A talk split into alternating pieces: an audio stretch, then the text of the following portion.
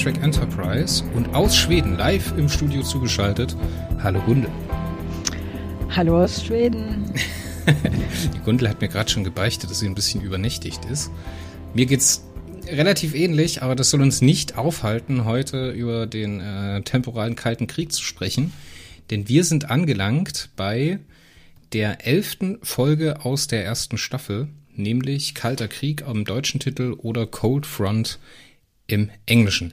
Aber bevor wir jetzt damit einsteigen, Gundel, wie geht's mhm. dir? Wir haben uns ja ewig nicht gehört.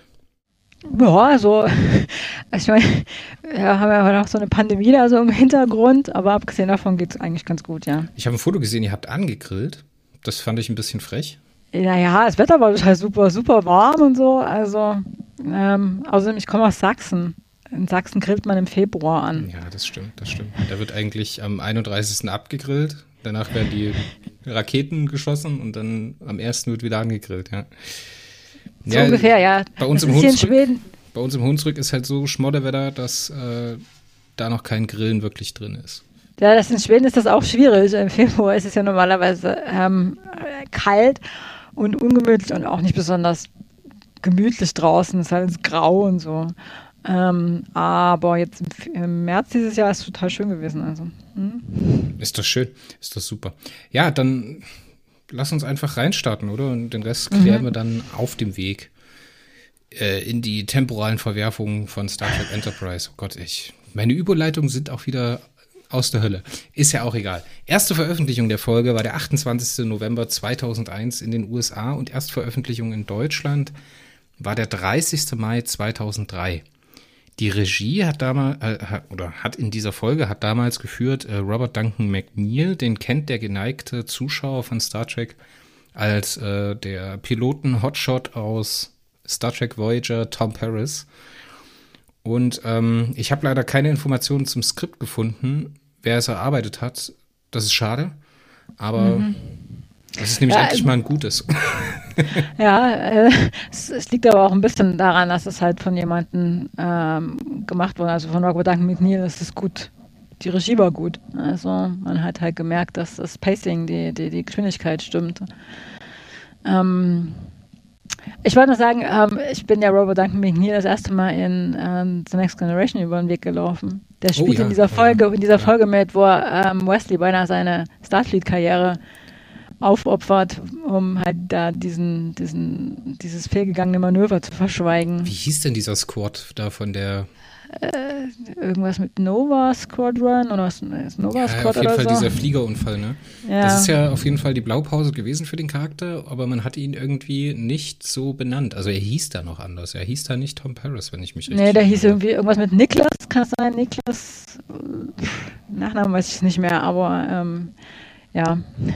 Ja, also auf jeden Fall war er da schon drin. Man hat ihn ja dann später nochmal geändert. Vielleicht gab es da auch wieder irgendwelche rechte Probleme, weil man den Namen aus dem Skript nicht verwenden konnte oder irgendwas. Ich fand Robert Duncan McNeil immer, ehrlich gesagt, sehr sympathische Socke. Und äh, ich finde ihn als Regisseur, gerade in der Folge, er hat für mich bewiesen, dass er ein sehr gutes Händchen für die Charaktere hat. Dass er sehr genau weiß, auch wenn das jetzt noch nicht lange gelaufen ist, ne? Was so die Charaktere ausmacht und was sie können.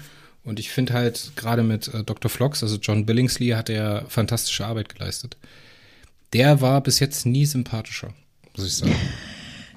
Wieso, der ist dir doch immer total sympathisch. Ja, aber er war, er war noch nie so sympathisch. Also da ja, also, die Szene äh, vor der Wolke. Aber lass uns erstmal, lass uns erstmal einsteigen, oder? Ach ja, ja. das war doch bestimmt auch was für dich, ne? Du meinst, ähm, äh, Goran Tonia Agasoria. Und als er dann so hängen bleibt und nicht weiterkommt und dann so fliert ihn der Borotan da weiter, das fand ich echt toll. Fand ich toll. Äh, was ich noch sagen wollte, ähm, ist ein interessantes Detail ist, dass diese Folge in Time, also innerhalb des Universums, nach der darauffolgenden Folge spielt. Ja, genau, wenn man also, auf die chronologischen Daten achtet, dann müsste es eigentlich nach, eine Woche nach der nachfolgenden Folge kommen. Aber wahrscheinlich haben sie sich dann, ähm, wir sprechen ja immer über das Nielsen-Rating, was ja auch ausschlaggebend ist für die Produktion, gerade wenn die gleichzeitig produzieren und veröffentlichen. Vielleicht hatten sie dann schon äh, Probe, wie nennt man das, Probeschauen von irgendwelchen Zuschauern. Probescreening heißt es, glaube ich, ne? Ja, also ich denke, ähm, der Grund wird vielleicht auch was mit dem Ausstrahlungsdatum zu tun haben, weil äh, Kalter Krieg ist Ende November ausgestrahlt worden, das erste Mal, und dann die nächste Folge, Lautloser Feind hast du, glaube ich, im Deutschen, erst wieder Mitte Januar. Also da ist ewig viel Zeit dazwischen. Da haben sie offensichtlich eine Pause gemacht über die, über die Feiertage. Ich denke, die haben einfach diese äh, aus der Sicht der damaligen Produzenten spannendere Folge vorgezogen weil es ja um den temporalen Krieg da geht.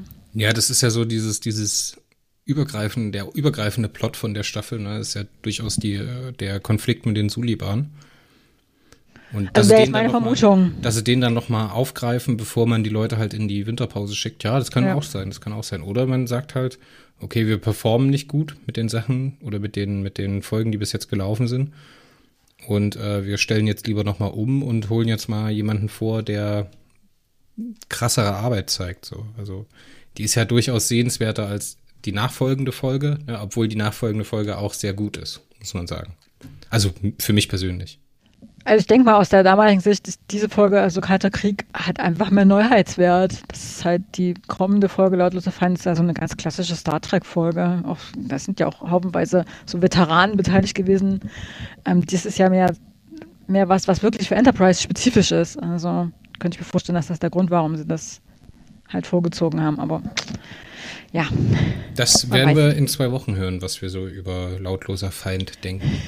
Aber okay, lass uns da einfach mal einsteigen mit der mhm. Handlung und äh, im Prolog starten wir mit Silik. Und Silik hat bis jetzt, zu dem Zeitpunkt, als man als neuer Zuschauer diese Folge gesehen hat, noch gar keinen Namen. Der wird erst in dieser Folge benannt und der bekommt äh, als Strafe von, wie nennen wir ihn, Temporal Guy? Ja. Ne? Also Zeitreise-Dude, der den Suliban die Befehle gibt. Future ähm, Guy, Future hat Brand Braga ihn genannt. Future, Future Guy. Guy mutmaßlicher ein bekannter Charakter. Ich denke, das ist jetzt ein Spoiler, ne? Also wenn ihr das nicht hören wollt, dann springt einfach 30 Sekunden nach vorne. Letzte Warnung, springt 30 Sekunden nach vorne, wenn ihr nicht wissen wollt, wer eigentlich hätte äh, Future Guy sein sollen.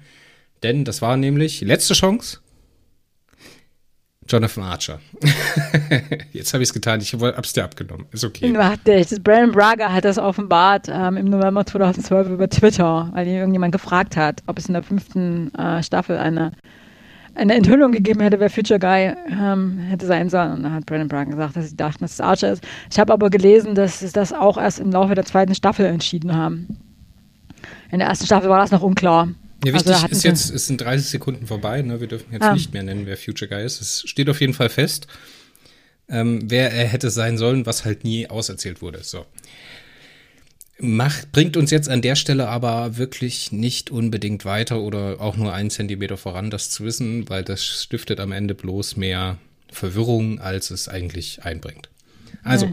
Silik wird bestraft für sein, äh, für sein Fehlverhalten. Er bekommt sein verbessertes Sehvermögen wieder herausoperiert, was ehrlich gesagt eine ziemlich krasse Sache ist. Und er bekommt anscheinend seinen neuen Auftrag, nämlich diesmal nicht die Enterprise zu zerstören, sondern Trommelwirbel.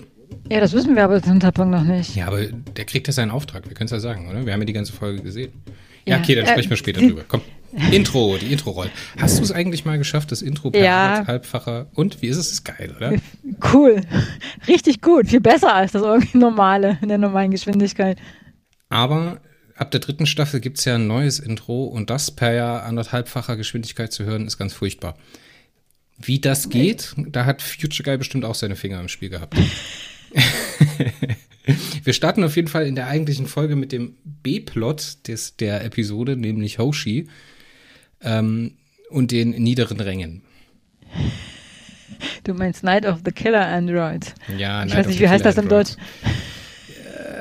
Angriff der Killer-Androiden oder sowas. Ich weiß nicht, ja. Killer, Killer-Ameisen. ich meine, die beschweren sich darüber, dass der Film so schlecht gewesen ist, nachdem das, das erste, der erste Filmabend auf, der, auf dem Schiff war. Aber ich meine, wer einen Film in diesem Titel guckt, wer hat denn, wie könnten sie denn erwarten, dass das ein guter Film ist? Ja, ich glaube, Trip hat da seine Finger im Spiel. ja, aber der Filmabend, der ist ja auch danach Tradition geworden, oder? Ja, ich meine, der wird dann noch mehrfach erwähnt und Vlogs und so, ne? Ja, Hat und äh, zu Paul die Frankensteins Monster guckt. Mega. Ja, ich muss sagen, bei TNG hätten sie nicht äh, Attack on, of the Killer Androids oder sonst was geguckt, sondern da hätten sie wahrscheinlich Citizen Kane, der dritte Mann und danach ähm, irgendeinen Kubrick geschaut. Keine Ahnung, Eyes White Shut oder sowas. Weiß nicht, ob Ice White Shut was für die für Next Generation, also ist überhaupt für Star Trek nichts. Star Trek ist ja voll Sex uphold. Bloß nicht zu sehr in die Beziehungen reingehen. Aber uh. mehr Arzi-Fazi als Ice White Shut geht's eigentlich gar nicht auf äh, Hollywood-Niveau. Ja, aber zumindest wäre nicht so schlecht gewesen wie Night of the Killer Android. also wirklich, die haben eine Datenbank von tausenden Filmen, von allen Filmen, die bis zur Jahrtausendwende gezeigt wurden und sie gucken so ein Kram. Sie gucken grundsätzlich immer nur Western, irgendwelche alten Komödien, Frankensteins Monster oder halt irgendwelche B-Filme aus den 80ern. Fantastisch.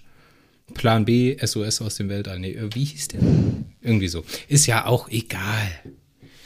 Die Enterprise ist auf jeden Fall auf dem Weg zu einem Sternentstehungsgebiet, beziehungsweise zu einem großen Nebel. Und dort treffen sie auf ein Schiff, auf ein Frachtschiff. Das funken sie an und da treffen sie auf äh, den Captain Maddock, äh, Freddock, der ein bisschen abweisend ist und ihnen offenbart, dass er mit einer Gruppe Pilger unterwegs ist. Als ich den Freddock das erste Mal wieder gesehen habe nach langer Zeit, habe ich kurz gedacht, das ist der Schauspieler von Saffron Cochran. Wie heißt er denn? Mm. Ich hatte es mir irgendwie aufgeschrieben in meinen Notizen, aber ich finde es gerade auf den ersten Blick nicht. Er ist es aber nicht, also es ist nicht derselbe Schauspieler. Aber so ein bisschen kommt er rüber wie so ein. Ah, der Schauspieler von Saffron Cochran, der hatte in TNG mal eine Rolle da hatte er so einen Verwalter von so einer, von so einer Kolonie gespielt. Da hatte er so ein mhm. kleines Schnauzbärtchen. Kannst du dich erinnern? Mhm. Ja, Wenn du sehr, siehst, bestimmt. Und so ähnlich, so ähnlich ist der auch drauf. So, der will eigentlich gar nichts mit denen zu tun haben. Der ist da bloß unterwegs, um die Pilger halt zu der Wolke zu fliegen. Ja, und ist halt also nicht unbedingt auf Unterhaltung aus er reagiert auch so ein bisschen seltsam auf, auf Archer, der dann voll enthusiastisch, ja, wir sind hier, um neue äh, Kulturen und andere Völker kennenzulernen. Und also ansonsten haben wir jetzt keine großen Ziele, das findet der Freddock irgendwie so ein bisschen. Aha, na gut. Muss auch komische Leute geben im, im Universum. Also, Archer ist dann wieder der Kumpeltyp und lädt die direkt ein, kommt rüber. Aha. Und dann kommt es zu dieser Szene, als ähm, er sich dann auf seinen Stuhl wieder setzt und so sagt, sagt dem Koch Bescheid, dass er etwas vorbereiten soll. Und dann denkt er so kurz drüber nach und weiß halt, klar, weiß er nicht, was die anderen essen, weil er hat ja nicht gefragt. Ne? Also die Protokolle wurden nicht getauscht, ne? die mm. diplomatischen Protokolle. Das ist ja in TNG hier und da mal ein Problem, dass man halt äh, aufs Essen hinauskommt und dann äh, ganz furchtbare Sachen tut beim Essen. Und dann sagt er so, ja, er weiß schon was. Fand ich einen sehr, sehr schönen kleinen Moment. Magst du dich mal bitte dem B-Plot annähern? Was ist der B-Plot? Ne, das ist doch der B-Plot. Nein, das mit Hoshi und Reed ist der B-Plot. Ach, du meinst das auf der Brücke, wo die da rumsitzen und ja, ähm, ja. ähm, ähm, Mayweather sich in den, äh, in, den, in, den, in den Kapitänssessel setzt. Und der Blick von hier oben ist ein ganz anderer. und dann äh, kommt natürlich Reed wieder erwarten, doch wieder rein und macht einen blöden Kommentar. Also so die Lower Decks die so ein bisschen so das genießen, die Freiheit auf ja, Brücke. Ja, nicht Lower Decks, aber Lower Ranks auf jeden Fall. Ja, ja, nicht Lower Decks, ja. Aber also fand ich ganz niedlich, ehrlich gesagt. Also, fand ich auch gut. Es ist noch kein ähm, charaktergetriebenes Erzählen, aber ist ganz nett. Aber da habe ich immer so beim Gucken, gerade mit dem Wissen, dass Robert Duncan McNeil die Folge geschrieben hat, da drängt sich es immer mir so auf, dass das so seinem Charakter entsprechen würde, so eine Szene da reinzunehmen. Weißt du, was ich meine? Mhm. So, das könnte ich mir ganz gut vorstellen, dass er gesagt hat, okay, wir machen jetzt hier so, keine Ahnung, 24 Sekunden Gag rein und dann ist gut. Gibt auf jeden Fall mehr Color als, also mehr, mehr ähm, Gefühl für den Charakter Mayweather und äh, Hoshi. Auch Reed ein bisschen, aber halt natürlich mhm. weniger, weil er da so der Arschtyp ist in der Szene. Ähm, als die zum Beispiel in Breaking the Ice. So, die ganze Scheiße, die, die da auf dem Asteroiden verzapft haben, funktioniert in diesem kleinen Moment tausendmal besser als dann in ganzen ausgewälzten 45 Minuten. Eigentlich ist das ja sogar der C-Plot. Das ist ja eigentlich der C-Plot, ja, klar. Wie fandst du denn diese ganze äh, große Wolke von Agarthoria, diese Pilger da und dann da diese Gespräche für Religion? Also ich fand das irgendwie super spannend und interessant und gut gemacht. Das hat mir total gut gefallen. Ja, ich fand es auch total klasse, weil, ähm, also jetzt nicht unbedingt die, ich habe mich jetzt nicht tiefer mit so, keine Ahnung, mit der Wolke von Agusoria auseinandergesetzt, aber ich fand halt die ganzen Begleiterscheinungen, die da halt dazu sind. Ich meine, die treffen sich an der Schleuse und diese Pilger sind ja genauso aufgeregt wie Johnny. Weißt du? Die brechen ja sogar ihr Fasten, weil ja. sie halt so begeistert darüber sind, dass sie jetzt da ähm, jemanden mit jemandem das teilen können. Das fand ich echt, also ich, ich ähm, Star Trek hat sich immer ein bisschen schwer getan mit Religion. Ja, ich muss immer, ich musste bei dieser Folge an ähm, eine Babylon 5 Episode denken, wo der Kapitän diese ganzen Religionsvertreter vorstellt.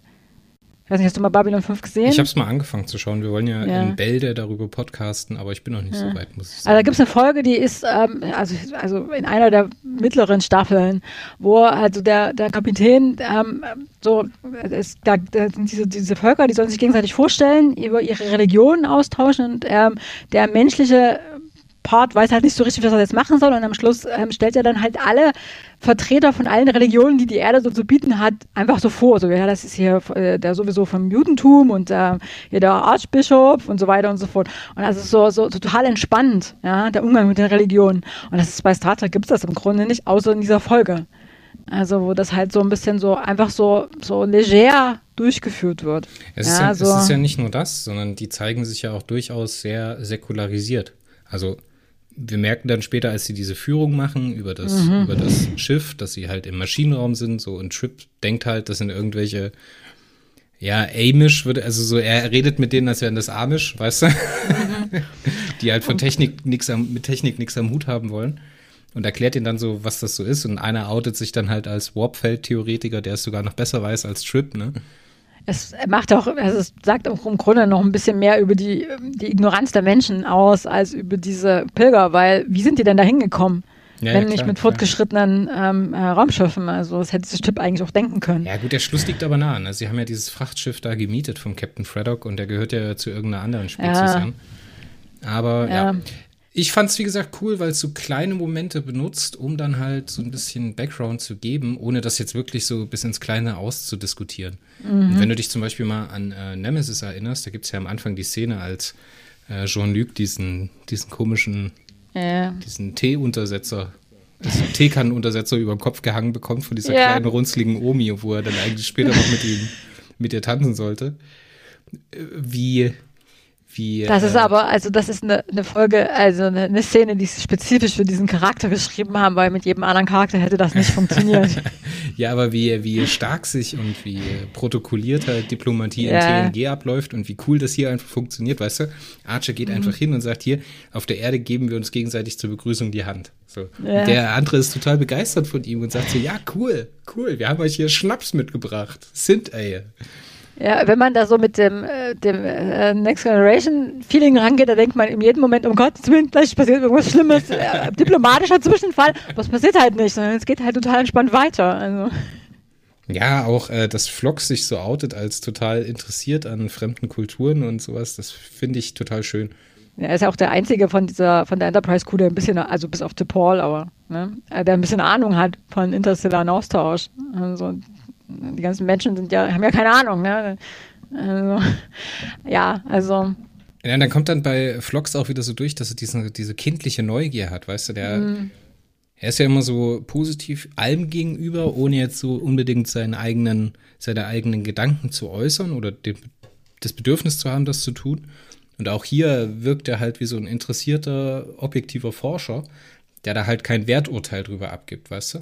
Das fühlt sich deswegen so natürlich an, wie er dann auf diese kleine Pilgerfahrt geht, ne? Und dann sagt mhm. er so, ich mhm. habe einen gezerrten Muskel oder irgendwas. Das, das gefällt mir halt unfassbar gut. Und ich finde, das haben sie, das haben sie so respektvoll und so diversifiziert sonst in der Zeit, so um die 2000er, ne? Gerade Nachklapp von 9-11, da gab es ja viele Probleme im Umgang mit äh, andersgläubischen Menschen, Menschen in den USA. Das heißt, es wurden ja auch Leute ausgegrenzt aufgrund ihren Glauben, weil sie halt mit einer Sache in Verbindung gebracht wurden, mit denen sie vielleicht in erster Linie nichts zu tun haben wollen oder halt haben.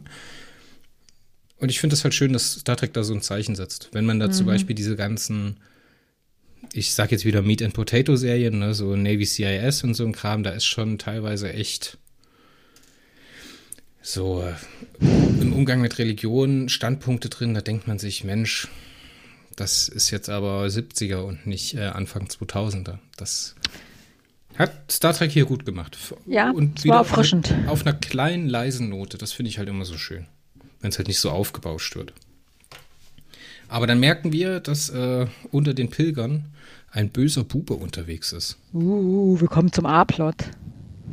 Ja, eigentlich ist ja die, die Wolke von Agosoria ist ja die Rahmenhandlung und dann der A-Plot ist der Plot mit Silic und der B-Plot ist die Nummer mit Reed. Na, so kann man es auch durchzählen, ja. ja, irgendwie so, ne? Ja. ja. Nee, die Nummer mit Reed, jetzt haue ich die Folgen gerade durcheinander. Moment. Nee, es ist nicht die Nummer mit Reed, es ist die äh, Nummer mit Hoshi, Reed und Neukaum, die sich am Anfang der Folge über ja, dieses, so, ja, diesen, genau, genau. die sich am Anfang der Folge über die, diesen Film unterhalten und dann auf der Brücke sind und so. Also das ist ähm, aber, ja, aber das, das, wird ja nicht direkt ein B-Plot. Ja, ja. ja nee, ich hatte, so ich, hatte, ich hatte es gerade im Kopf verwechselt mit äh, Silent Enemy, weil da ist ja, ja. der B-Plot mit Reed. Das habe ich jetzt gerade durcheinander gebracht. Ist ja auch egal. Auf jeden Fall, ein böser Bube ist dabei. Und äh, man sieht, wie er an der uh, Plasmaleitung, Plasma-Relais-Leitung zum Warpkern hinrum mhm. sabotiert. Mhm, eine Verbindung löst, ja. Ja, und äh, dann fliegt man in eine Turbulenz in dem Nebel und es gibt eine Rückkopplung oder ein Blitz schlägt ein oder irgendwas.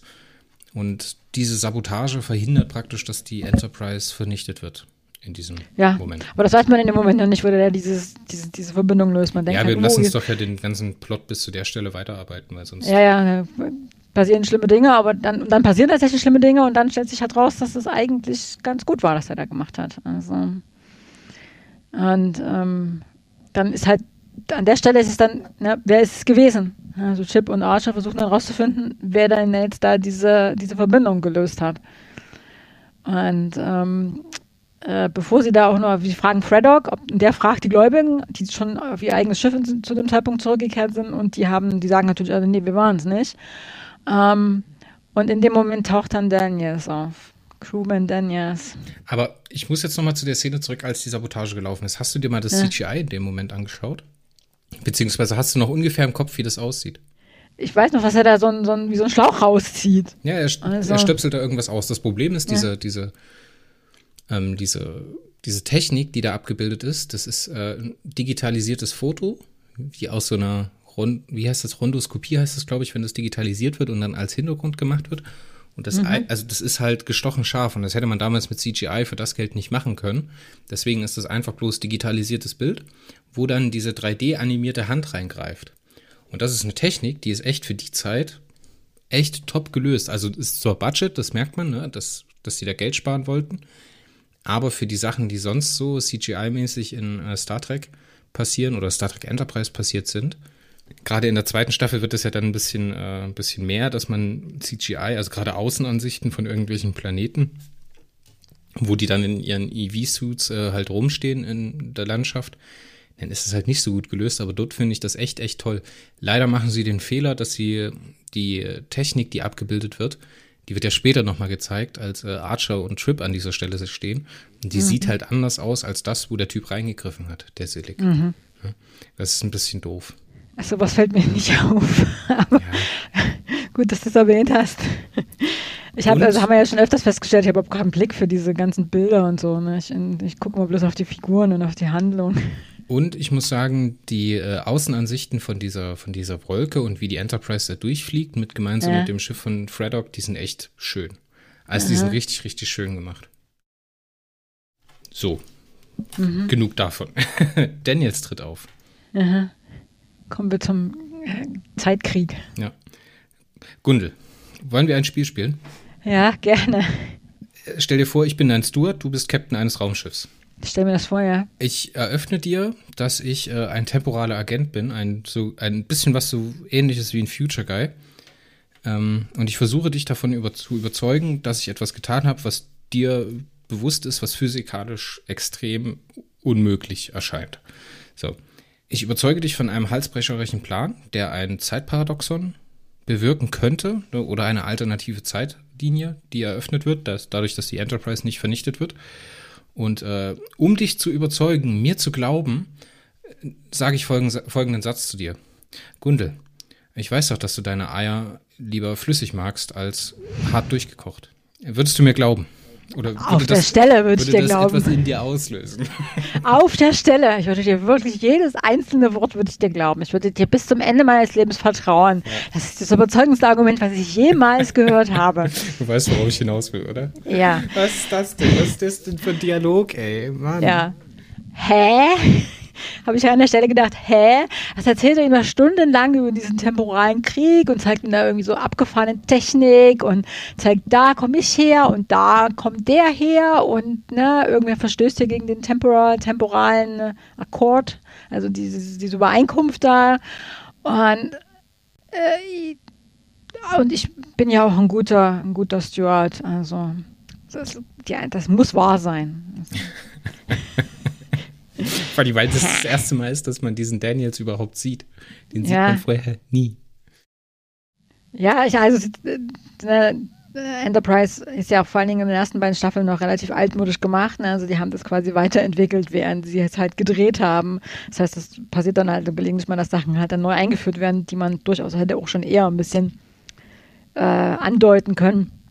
Aber das ist man heutzutage so gewöhnt. Aber damals war das einfach noch nie, oder es war gerade im Übergang, aber definitiv nicht so gemacht worden. Wie gesagt, in der, im Laufe der ersten Staffel haben sie auch noch nicht, sich noch nicht festgelegt gehabt, wer Future Guy ist. Das ist erst später, ähm, ähm, hatten sie sich das überlegt. Ich fand in dieser Szene, wo ähm, Dan Daniels Archer da diesen ganzen temporalen Kriegkram erzählt, ähm, das war so eine ätherische Musik die ganze Zeit im Hintergrund, so ein Hu, Hu, Hu, Hu, ja. Ja, das ist so die Art und Weise, wie amerikanisches Fernsehen dir vermitteln möchte, jetzt passiert gerade richtiger Future-Shit. Ich finde es aber cool, wie, wie das so visualisiert war. Es hat zwar irgendwie, also klar ist das natürlich schwierig, sowas darzustellen, in einer Art und Weise, wie man das als Zuschauer in den paar Sekunden nachvollziehen könnte. Aber ich finde es gut, wie er das so erklärt. Hier äh, beobachten gerade Leute nach äh, den Bestimmungen des äh, Zeitvertrags den Bau der Pyramiden von Gizeh und sowas. Das fand ich total mhm. cool, dass man diesen Weg gewählt hat, ne? dass man das versucht zu visualisieren. Und ich finde es auch cool, dass er da diese Gadgets an die Hand bekommen hat. Weil das ist ja was, das äh, Star Trek Enterprise hat natürlich ein Problem. Dadurch, dass es am Anfang der äh, Star Trek, ähm, wie sagt man, der Star Trek Timeline spielt, ne, der relevanten Timeline, haben wir ja das Problem, dass es keine coolen neuen Gadgets hat, haben kann, im Gegensatz zu Voyager, TNG oder Deep Space Nine da finde ich, haben sie einen coolen, coolen Twist gebracht, wie, sie, wie er praktisch dieses Gadget hat, womit er durch die Wand gehen kann und sowas, weißt du? Mhm. Oder wie er dieses, dieses äh, Display visualisiert, ne? Dieses Holo-Display vor sich. Mhm. Und äh, er, er sagt etwas äh, später noch, dass er aus Illinois von der Erde stammt, ne? Aber er sagt ja, die Erde existiert nicht mehr so, wie sie sich das jetzt gerade vorstellen. Ja, er sagte Menge mysteriöse Sachen, wenn ihn irgendjemand von Enterprise was fragt. Sind Sie ein Mensch? Ja, also mehr oder weniger. Ähm, wo kommen Sie denn her? Ja, aus Illinois, mehr oder weniger Illinois. Ja, existiert die Erde noch? Ja, mehr oder weniger. Also irgendwie so, lauter so, so Hinweise, dass irgendwie alles total anders ist in 900 Jahren in der Zukunft, ohne dass er jetzt da irgendwie genau gesagt wird, wie anders. Also. Ja, aber das passt ja zu dem, was in Discovery in der dritten Staffel erzählt wird. Hast du die mittlerweile gesehen? Nein, immer noch, immer nicht. noch nicht. Okay. Gesehen, Dann äh, taucht, da taucht ja auch wieder die Erde auf. Ich muss dich jetzt leider ein bisschen spoilen. Da mhm. taucht dann halt auch die Erde auf und wird besucht. Leider ist die Erde halt in dem Moment nicht mehr Mitglied der Föderation ne? und es halt sieht halt auch ein bisschen anders aus. Deswegen passt das relativ gut rein. So. Ja, aber es bleibt halt in dieser ähm, Folge die Frage bestehen, ähm, äh, also, ne, was will der da jetzt? Also, was will Daniels oder wie auch immer er heißt, ja, nennen wir ihn Crewman Daniels, äh, Future Guy 2. ähm, was will er eigentlich? Er will Silic finden. Aber warum? Das ist mir die ganze Folge über unklar geblieben. Was ja, will er eigentlich von seine dem? Seine Agency hat ihn ja offensichtlich geschickt, weil man nicht weiß, wer dieser Future Guy ist. So, und man hat anscheinend herausgefunden, dass irgendjemand in der Zeitlinie herumfuscht. Ne, man, der Future Guy wollte ja den klingonischen Bürgerkrieg auslösen und äh, hat dann, oder die haben dann den Daniels losgeschickt, um auf der Enterprise zu ermitteln, wer dieser Future Guy sein könnte und wie man ihm das Handwerk legen kann. Da trifft er halt drauf ein, ne? Und er müsste ja wissen, dass die Enterprise zu diesem Zeitpunkt in der Wolke von Agosoria vernichtet wird. Und da das halt nicht auftritt, tritt er ja in Erscheinung. Das ist ja der also, Auslöser, warum er sich äh, äh, offenbart. So, so habe ich mir das zumindest erklärt. Es ist nicht ganz logisch, weil ähm, wenn er da hingegangen ist, weil er halt ein, ist, eine temporale Abweichung äh, entdeckt hat, ähm, weil äh, in der ursprünglichen Zeitlinie die Enterprise hätte zerstört werden müssen. Äh, ich kann mich dunkel erinnern, dass in ähm, zukünftigen Folgen, ähm, wo der auftaucht, ähm, äh, da gesagt wird, dass Archer total wichtig ist dass der für die Gründung der Föderation total wichtig ist und dass er deswegen nicht sterben darf. Aber wenn ähm, Archer nicht sterben darf, ähm, warum äh, ist das dann, dann so schlimm, dass an, an dieser Stelle verhindert wird, und zwar von der Gegenseite, dass die Enterprise zerstört wird? Ja, aber so funktioniert der Zeitreise bei Star Trek. Das wird ja kein Zeitparadoxon. Es entsteht ja kein Zeitparadoxon in äh, Enterprise oder in Star Trek, sondern es wird eine neue Zeitlinie eröffnet. Mhm. Und mit der dritten Staffel ist ja die äh, Kelvin-Timeline, ne, dieses alternative Universum, was durch die Zeitreise von Spock und den romulanischen äh, Minenschiff mhm. entsteht, ist mhm. ja auch Kanon geworden. Das heißt, ähm, in dieser Folge hier, in äh, Kalter Krieg, entsteht eine neue Zeitlinie. Genau, also so erkläre mhm. ich mir das zumindest, dass er mhm. an diesem Zeitpunkt halt überlebt hat. Also Johnny hat überlebt und damit entsteht diese eigentliche Zeitlinie der Föderation erst, womit man sich dann später, also Riker und Diana Troy am Ende von Enterprise erinnern sich ja an an äh, Captain Archer. Ansonsten wäre er an dem, an dem Zeitpunkt gestorben, so, dann hätte es ihn ja, halt nicht also ich, gegeben. Ich denke, das wäre, das war von Anfang an geplant. Das ist quasi die, die, das bisschen, was sie schon von Anfang an sich überlegt hatten, worum es in dieser Serie gehen soll. Archer gründet die Föderation im Laufe über mehrere Staffeln. Ich denke, die hatten halt deutlich mehr Staffeln geplant als vier. Aber ähm, ja, das war sieben, quasi. Ne? Ja. ja. Ähm, äh, darum sollte es die ganze Zeit gehen. Aber ähm, es gibt in dieser, in dieser Folge eine Stelle, und zwar während ähm, äh, Mayweather durch dieses, diese, diese Turbulenz da fliegt und da äh, schon da so im, im Maschinenraum so Dinge vor sich gehen, ja, und die Enterprise wackelt, ähm, wird auf, sieht man Daniels in, in der Messe stehen und aufräumen, also im Speiseraum, Speisesaal stehen und aufräumen. Und dann guckt er so hoch und guckt sich so besorgt um. Und danach ähm, gibt es dann diese Antimaterie-Kaskade, die beinahe die Enterprise zerstört hätte. Und weil der Blitz die Enterprise trifft. Warum guckt er denn so auf? Also weiß der, was passieren wird? Er muss wenn ja er weiß, dass die, ja, aber wenn er weiß, dass die Enterprise zerstört wird, dann kann er, also dann würde er nicht einfach da ähm, äh, besorgt aufblicken, sondern er würde schon deutlich eher versucht haben zu verhindern, dass sie stirbt, äh, dass, sie, äh, dass muss, sie zerstört wird. Er muss ja die äh, Zeit, die, also seine Aufgabe ist ja, die Konsistenz der Zeitlinien zu wahren. Ja, aber es entsteht ja eine neue. Ja. Wenn er, wenn er die. Moment, ja, pass auf.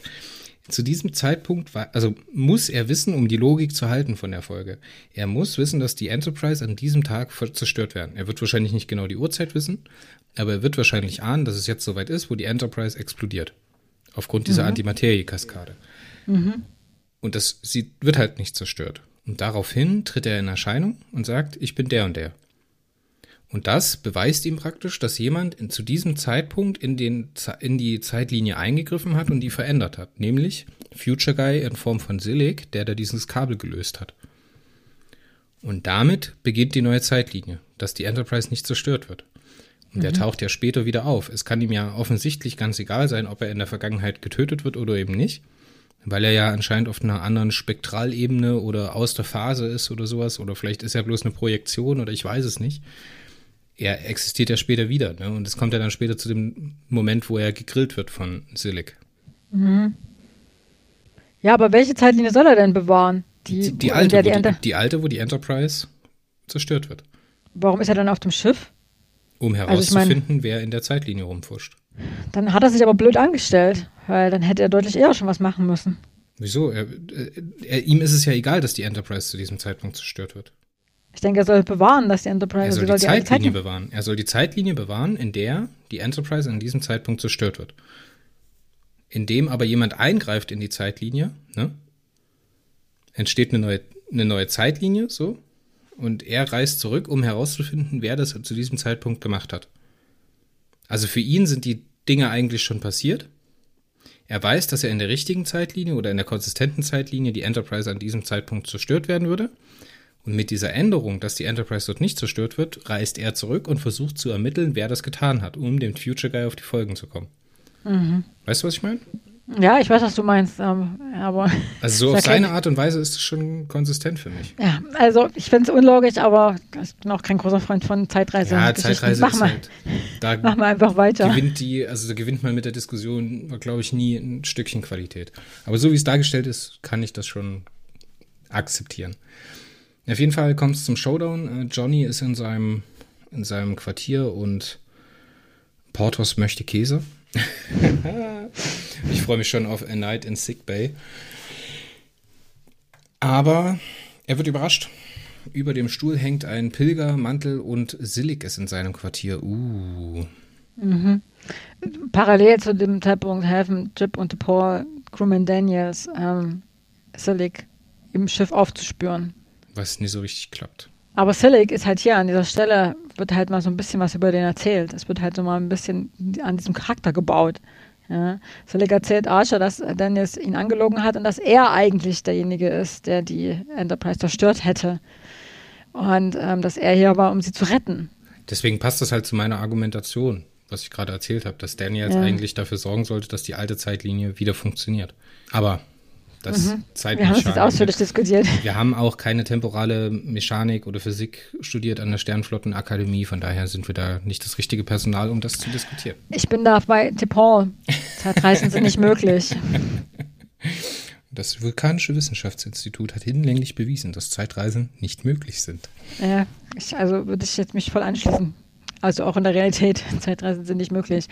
Ja, ähm, und jetzt kommt wieder so, ein, ähm, so, eine, so eine Gegenschaltung. Auf der einen Seite quasi das große Finale, ja, ähm, Archer, Crewman Daniel, Silik jagen einander und dazwischen geschaltet sind immer so Szenen über diese große Wolke und den Ausbruch der großen Wolke von Agasoria. Und das ergibt ein Pacing, das ist fantastisch. Das ist wirklich ja. fantastisch, weil die Action ist halt nicht so geil, muss man sagen ich weiß nicht, wie man auf die Idee ist, diesen, gekommen ist, diesen, diesen ähm, Showdown da in diesem kleinen Wartungsschacht zu machen. Das ist, glaube ich, sehr unglücklich gewählt.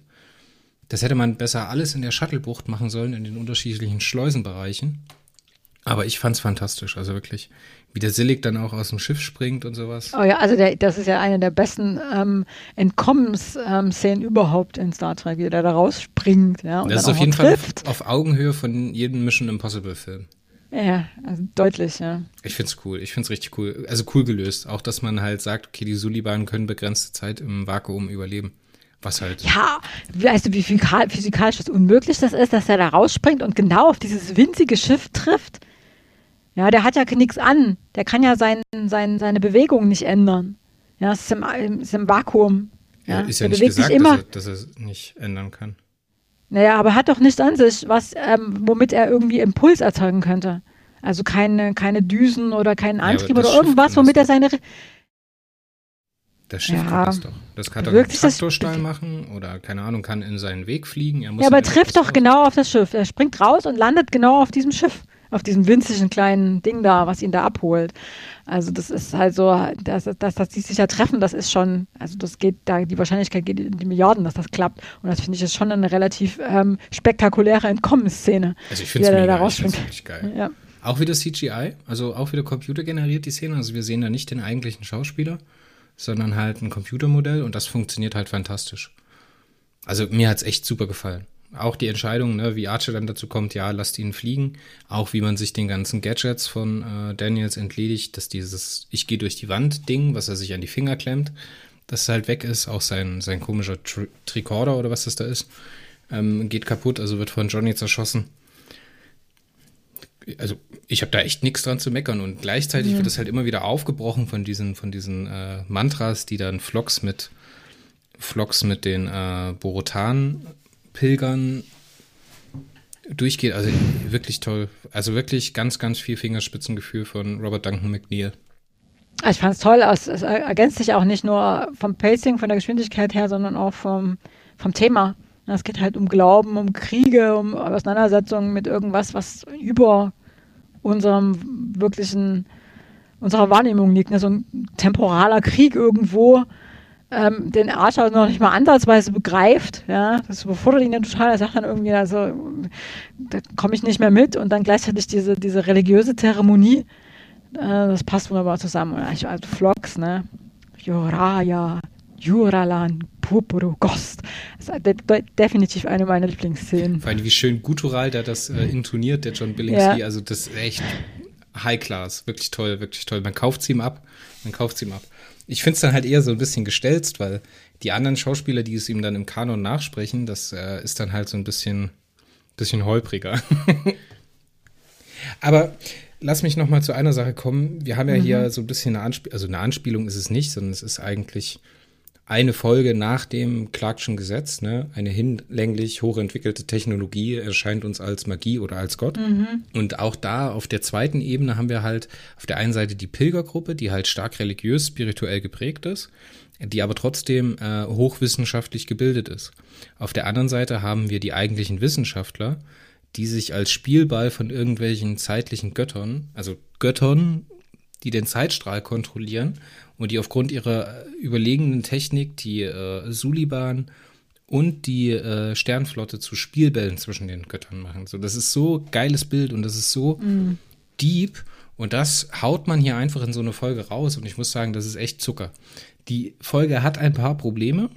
Die hat ein paar Probleme, gerade in der Action sehe ich die Probleme, weil äh, was Scott Bakula hier wieder gerade im, im, im, im, Nahkampf oder im Faustkampf mit Silik macht, das ist, also, dass man sowas nach Filmen wie Stirb langsam oder keine Ahnung, Indiana Jones hat bessere Fighting-Szenen, weißt du? Mhm. Oder gerade so Anfang 2000er, das war ja auch die ganze Zeit von den, äh, von den, äh, ach Mensch, wie heißen die denn?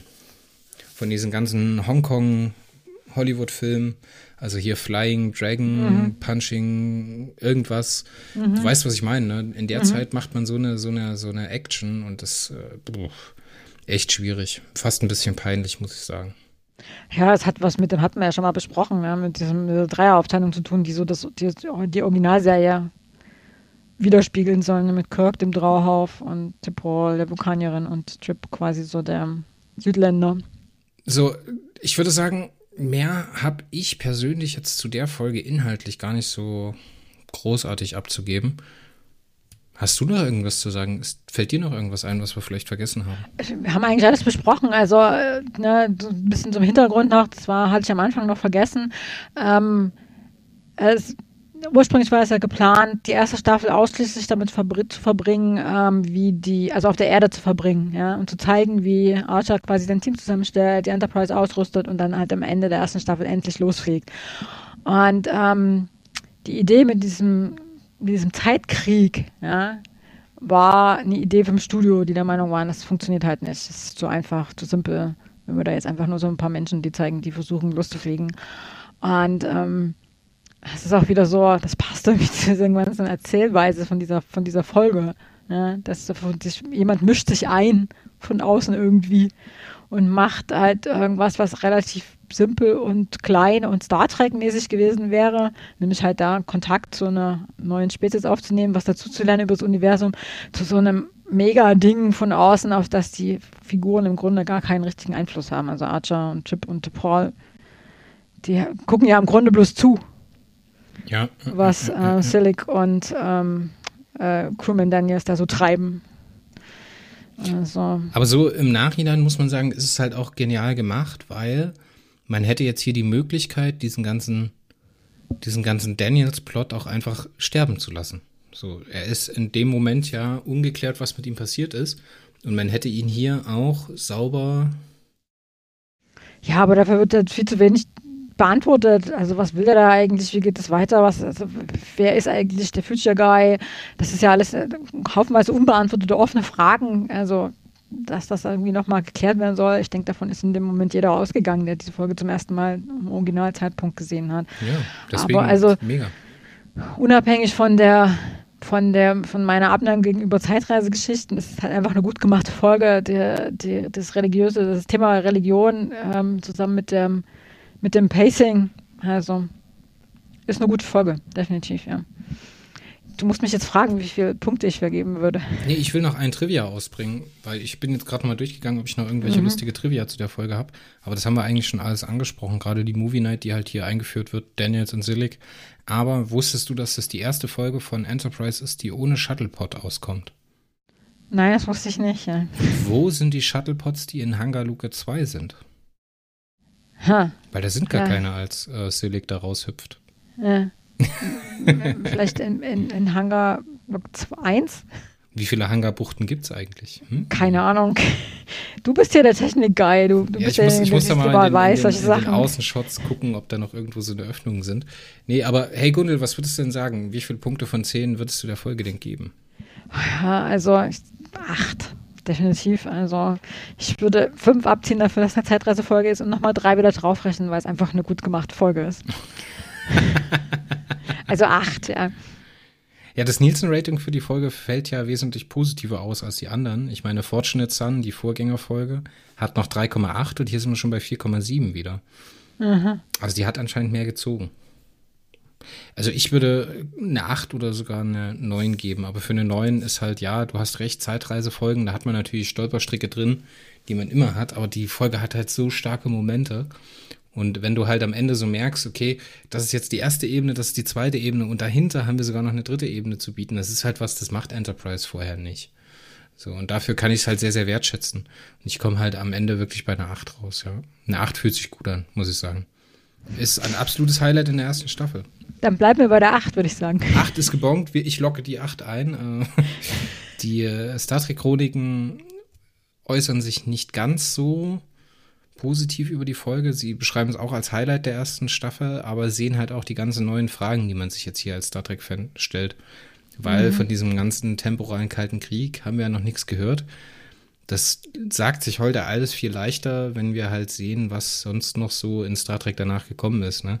Weil gerade das Thema Zeitparadoxon und sowas, ist ja mit der Kelvin-Timeline wieder modern geworden ne, und in unser Bewusstsein zurückgespült worden. Das heißt, wir haben wahrscheinlich heut, aus heutiger Sicht nicht mehr so das Problem mit einer Zeitreisegeschichte in Star Trek, als es halt äh, in den 2000, äh, Anfang der 2000er gewesen ist. Ja, erinnere mhm. dich an die ganzen, äh, an die Folge Trials and Tribulations. Kennst du die aus DS9, mhm. als sie auch nach TOS zurückreisen? Mhm. Aber die ist doch gut. Ja, die ist fantastisch, aber trotzdem gibt es da auch Meinungen, die halt sehr auseinandergehen. So, mhm. dass man das halt nicht anfassen darf und dass man die Zeitlinie nicht kontaminieren darf und so weiter und so fort. Auf jeden Fall, ich fand's toll. Und äh, auf der Note können wir es, glaube ich, enden lassen. Mhm. Und äh, schauen vielleicht mal voraus in die nächste Folge, wenn wir von zum ersten Mal von voll animierten Aliens in Star Trek Enterprise hören und sehen und fühlen. Fantastisch. Die nächste Folge heißt äh, Lautloser Feind oder Silent Enemy im Original und die hört ihr hier bei uns im Warpcast in zwei Wochen. Ich bedanke mich wieder recht herzlich bei Gundel. Ich wünsche dir noch einen schönen Tag, dem Zuhörer einen schönen Tag und äh, sag deinen Satz, Gundel. Grüße nach Deutschland oder Tschüss nach Deutschland. ich weiß schon gar nicht mehr, was ich da immer gesagt habe. Was habe ich denn immer gesagt? Weiß ich nicht. Ich glaube, wir sagen einfach Tschüss, oder? Hallo Deutschland habe ich, glaube ich, zur Begrüßung nochmal gesagt und ja, egal.